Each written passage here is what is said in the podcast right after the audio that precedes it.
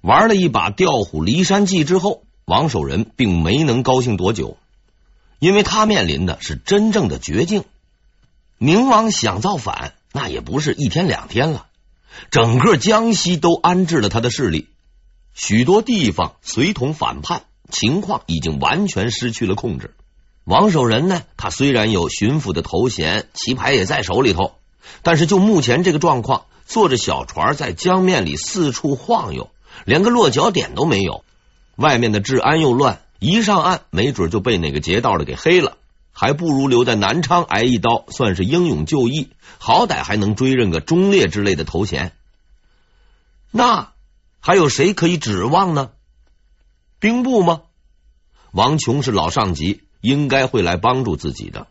不过等到地方上报兵部，兵部上报内阁，内阁上报皇上，希望能找得到的话，估计啊，等到出兵，宁王已经在南京登基了。内阁也不能指望。且不说那个和宁王有猫腻的人会如何反应，自己好歹也在机关混了这么多年了，按照他们的那个效率，赶来时也就是能帮助自己收个尸。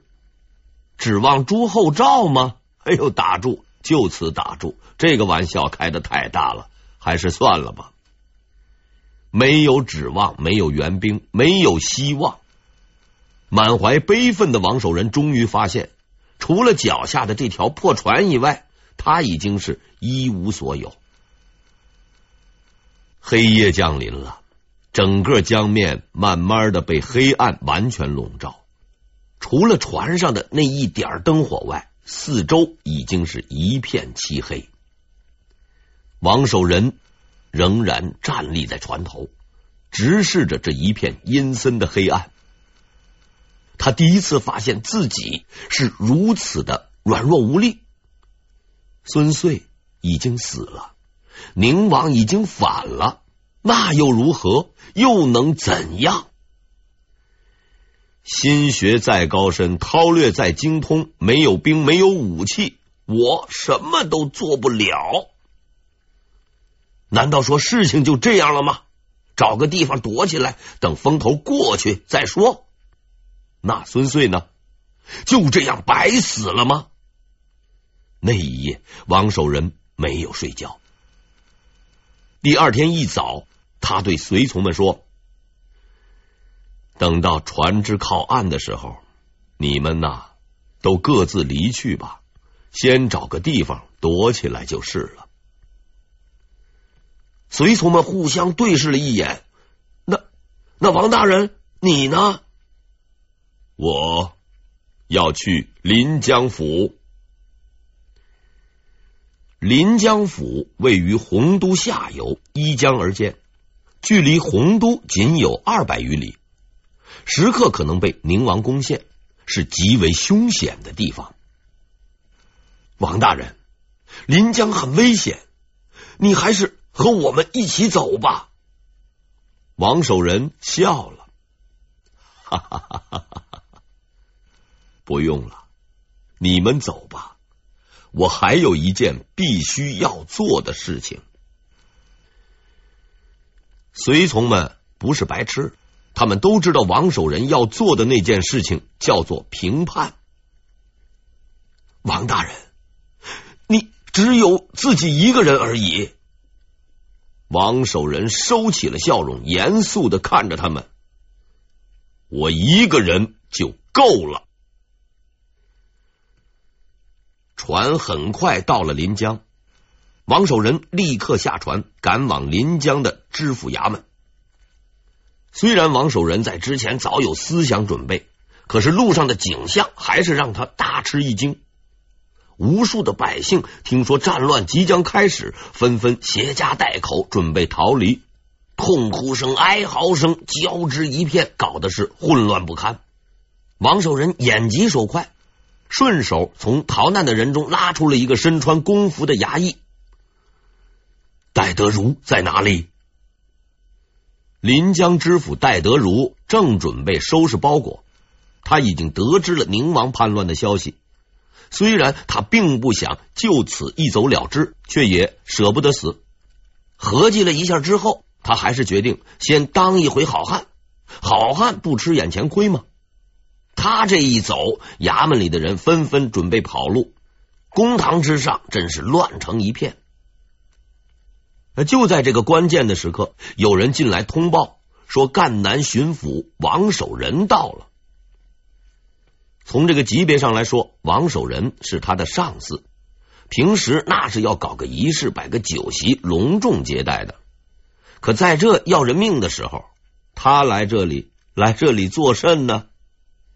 很快，王守仁回答了他的疑问：“都不要走了，留在这里随我评判。”要说这个戴德儒还真不是孬种，听到这句话十分兴奋，当即做出了表示：“既然由王大人做主，我等愿意一同为朝廷效力，平定叛乱。当然了，实际问题他还是要问问的。”不知道你王大人带了多少人马？然后他才得知，这位巡抚大人也是刚逃出来，无一兵一卒，是个彻底的光杆。这位光杆巡抚孤身一人，竟敢来评判。王大人，现在就我们几个人，你凭什么认定能够评判呢？因为我在这里。王守仁环顾四周，大声重复道：“因为我在这里。”戴德儒随即下达了命令，召集所属的少量军队，准备在城内布防。宁王赶来，就与他巷战到底。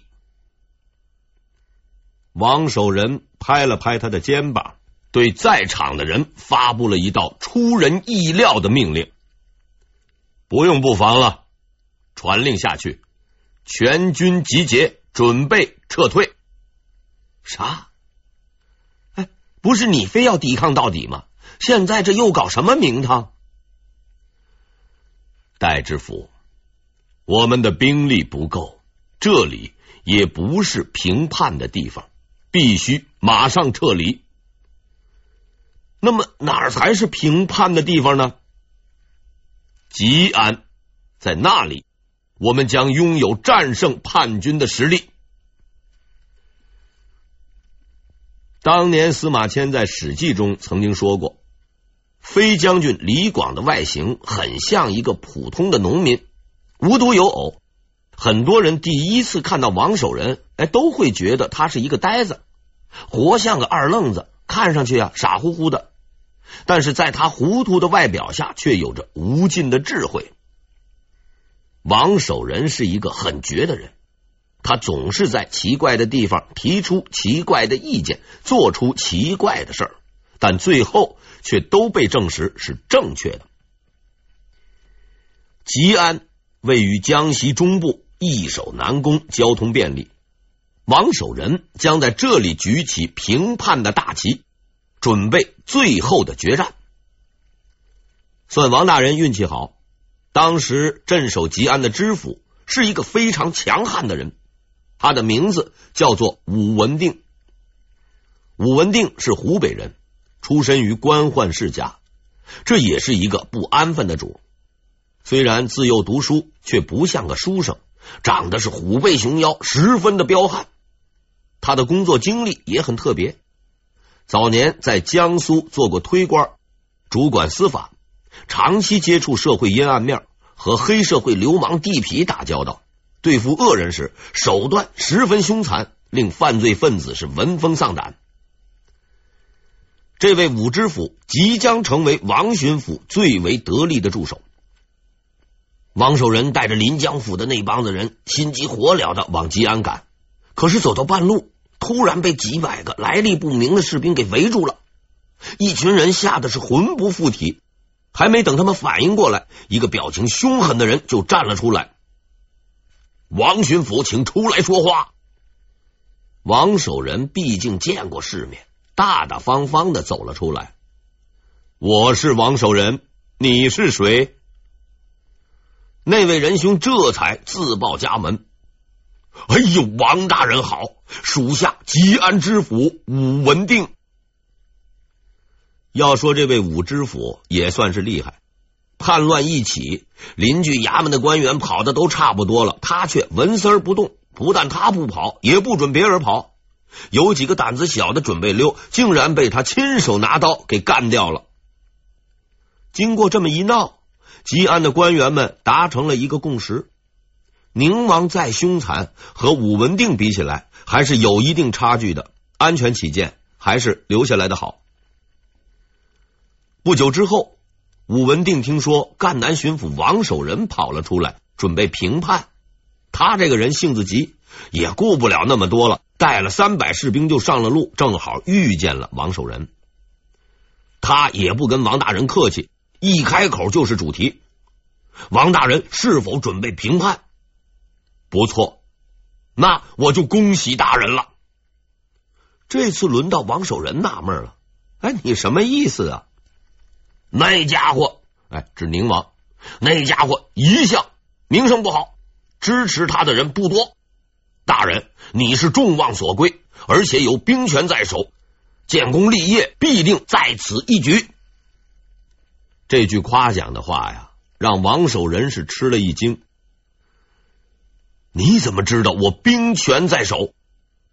武文定笑了笑，他没有回答这个问题。这是一个可以派上用场的聪明人，这就是武文定留给王守仁的第一印象。在吉安，王守仁成立了平叛指挥部，召开了第一次军事会议。由于当时到会的都是知府、知县之类的小官，王巡抚自然而然的就成为了平叛军队的总司令。王司令随即做了敌情通报，根据情报。宁王兵力共计八万人，精锐主力为王府护卫，其余成分为土匪、强盗、抢劫犯、黑社会、流氓、地痞、反动、会道门组织、对社会不满者等等等等。这支所谓的叛军，实在是支名副其实的杂牌军。这么看来，形势还不算太坏，但问题在于，此时的王司令是个光杆司令。他没有八万人，连八千都没有。虽说有棋牌在手里，可以召集军队，但是这需要时间。所以目前最重要的事情就是判断宁王下一步的行动方向。对于这个问题，王守仁已经有了一个肯定的答案。他把手指向了地图上的一个地方——南京。他必定会进攻南京。王司令就此进行了详尽的分析。洪都就是南昌，不是久留之地。而宁王虽然不是什么聪明人，脑袋倒也没有进水，北上攻击京城这种蠢事他干不出来。所以他唯一的选择就是顺流南下攻击南京。更为重要的是。此时各地还没有接到统一平叛的指令，防备不足。如果宁王趁乱发动进攻，一举攻克南京，半壁江山必然落入叛军之手。这一番话说的，下面的诸位六七品芝麻官们悚然动容。既然形势如此严重，那就别废话了，赶紧啊进攻宁王吧。于是王司令又一次发话了。我的兵力不足，难以与叛军抗衡，必须等待各地的援军赶到。那么，王司令，你需要多长时间呢？至少十天，所以必须让宁王在南昌再等我十天。这一下，与会的官员们彻底炸开了锅了。王司令的玩笑，那也开的太大了吧？宁王他又不是你儿子，你说等啊，他就等啊。王守仁笑了，哈哈哈哈哈哈！我自有办法。不久之后，宁王驻地的街道墙壁上出现了很多乱贴乱画的告示。当然了，不是那些办证啊、开发票之类的广告。具体的内容呢，大致如下：都督许泰等率边军。刘辉等率精军各四万，另命赣南王守仁、湖广秦金、两广杨旦各率所部，共计十六万人，分进合击，平定叛军，沿途务必妥善接应，延误者军法从事。这封文书的大概意思很明白，就是对宁王说：“我有十六万人，很快就要来打你，希望你啊好好准备。”必须说明的是，这封文书上的人名全都属实，但情节纯属虚构。除王守仁以外，其余人等压根儿就不知道这回事儿。这就是王守仁的诡计，他伪造文书，派人四处散发，以打乱宁王的部署。王司令员做事情一向周到，为了让宁王安心上当，他还安排了更为厉害的一招。洪都城内的宁王知道了所谓大军来攻的消息，正在将信将疑之际，手下突然密报。说从进城的人身上发现了几个特殊的蜡丸，内有机密信件。宁王打开了书信，真正被吓了一跳。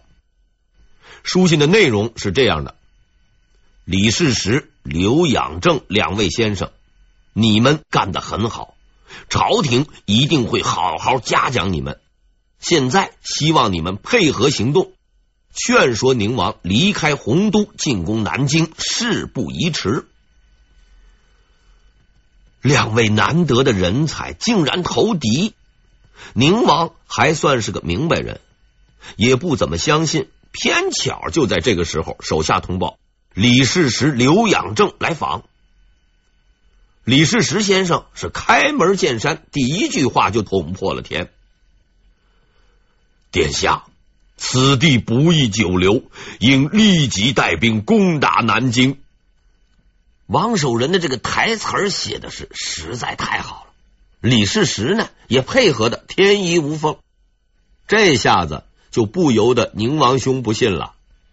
宁王朱宸濠却就此确定了他的战略，留在洪都，哪儿都不去。有幸遇上王守仁这样的对手。朱宸濠先生也算是倒了八辈子的霉了。王守仁的计谋获得了成功，他立即向各地发出紧急文书，集结兵力。王司令真是一个能因陋就简的人，没有朝廷的公文，他就自己临时草拟；没有正规军，他就用民兵。在他的召唤下，附近的袁州、临江、赣州等地纷纷倾巢而出。不管老的、少的、病的、残的，只要是人能走得动，他就统统的招过来。毕竟，就算是不能打仗，壮壮声势，挥挥旗帜，呐喊两句口号，那也是好的。就这么着，七弄八弄，短短十余天，他就召集了七八万人。虽然这个质量不怎么样，但总算还是凑够了数。眼前的招兵盛况，让江西的这些知府知县们开始头脑发热了。平时只能管几个都头和抡板子打屁股的衙役，突然有了这么大的派头，这么多的手下，他们群情激昂，打算立刻出兵去和宁王决一死战。可是王司令让他们失望了。原本急急忙忙招兵招人的王守仁忽然改变了主意，他坐拥数万手下，士气也极盛。无论怎么看，此刻都应该是出兵的最好时机。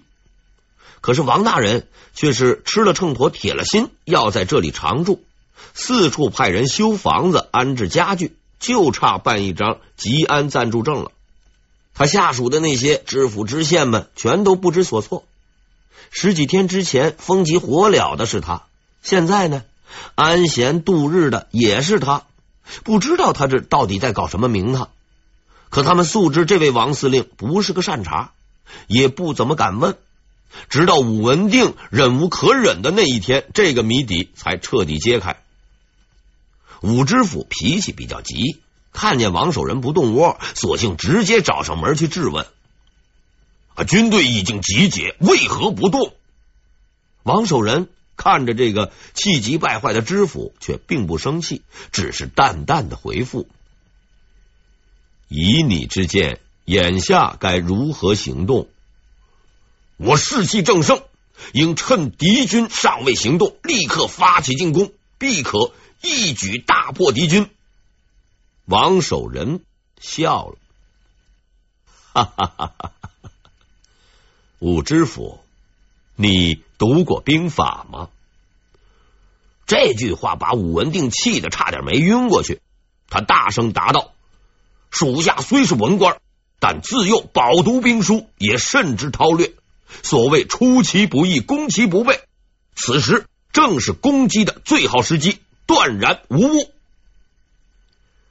王守仁收敛了笑容，郑重的回答道：“你所说的固然不错，却并非兵家上乘之策。所谓兵法之奥秘，在我看来，只有八个字而已：此心不动，随机而行。”综合看来，这八个字确实概括了王哲学家兼王司令员的军事思想。他一生的用兵法则大都符合这个八字方针。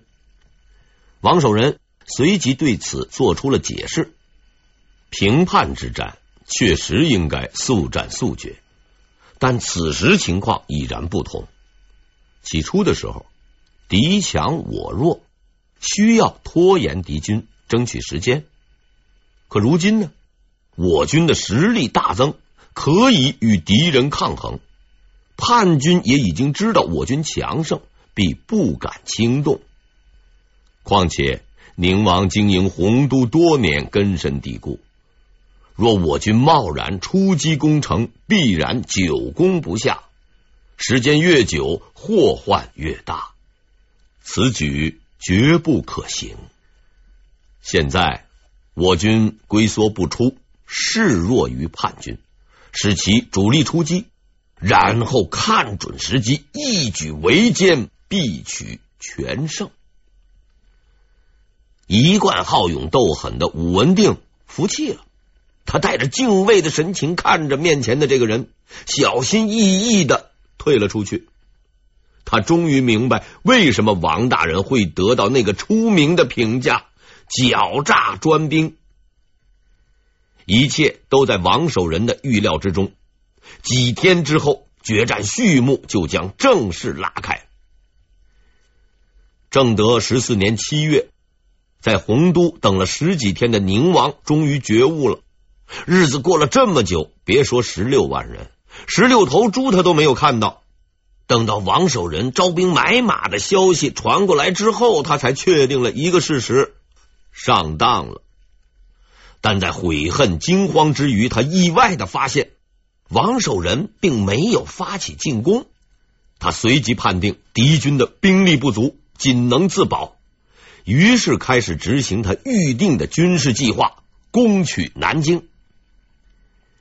应该说呀，宁王的行动完全在王守仁的预料之中，但是事实证明，王司令还是错误估计了一点，正是这个疏忽，差点让他彻底完蛋。因为宁王虽然不是一个聪明人，却是一个动作很快的人。他说一不二，棉被都不捆就率六万主力军亲征。这帮杂牌军还真是不白给，仅用了一天时间便攻陷了九江。七月初发兵，几天之内便已经君临兵家要地安庆。最大的危险到来了。